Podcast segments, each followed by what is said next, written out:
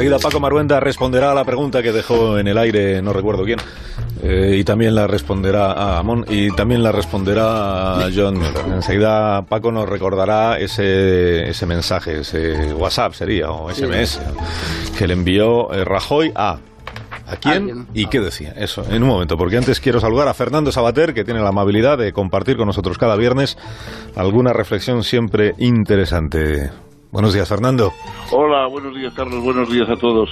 Eh, bueno, yo hoy quisiera traer un tema que a mí me parece preocupante y doloroso, que es la ley que se ha aprobado en el Parlamento de Israel para declarar mm, eh, a Israel como un Estado-nación judío con exclusión de los israelíes árabes, de su lengua, etcétera. Es decir, una especie de, limpieza, digamos, racial, xenófoba, eh, nacionalista a tope y antidemocrática, pero que además va en contra de la, de la propia tradición del, Estado de Israel porque hay una anécdota famosa que se cuenta de Jaime Weizmann, el que fue el primer presidente que, que tuvo el Estado de Israel, que antes de fundarse el país, cuando le preguntaban, bueno, pero ¿cuándo cree usted que habrá un Estado judío?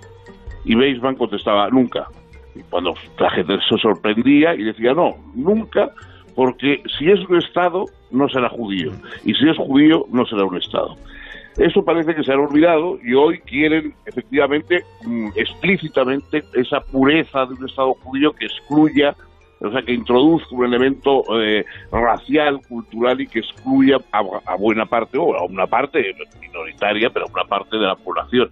Yo recomendaría la lectura de un libro eh, muy interesante del siempre interesante narrador eh, israelí Amos Oz, que se ha publicado un libro titulado Queridos fanáticos, eh, que la editorial Siruela lo ha publicado. Y es un libro muy interesante, primero porque, bueno, habla del fanatismo, que es un problema que existe en Israel, en Oriente Medio, en todas partes. Pero además de eso, porque plantea concretamente eh, la evolución de, de, hacia, más o menos interrumpida, hacia un Estado laico verdaderamente abierto, etcétera, de Israel por culpa de esta extrema derecha que, que, ha introducido y que gobierna.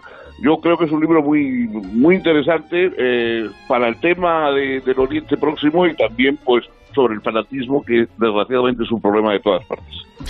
Fernando, un fuerte abrazo, gracias por haber estado Un con abrazo a vosotros. Hasta luego. El viernes que viene, hasta la próxima semana.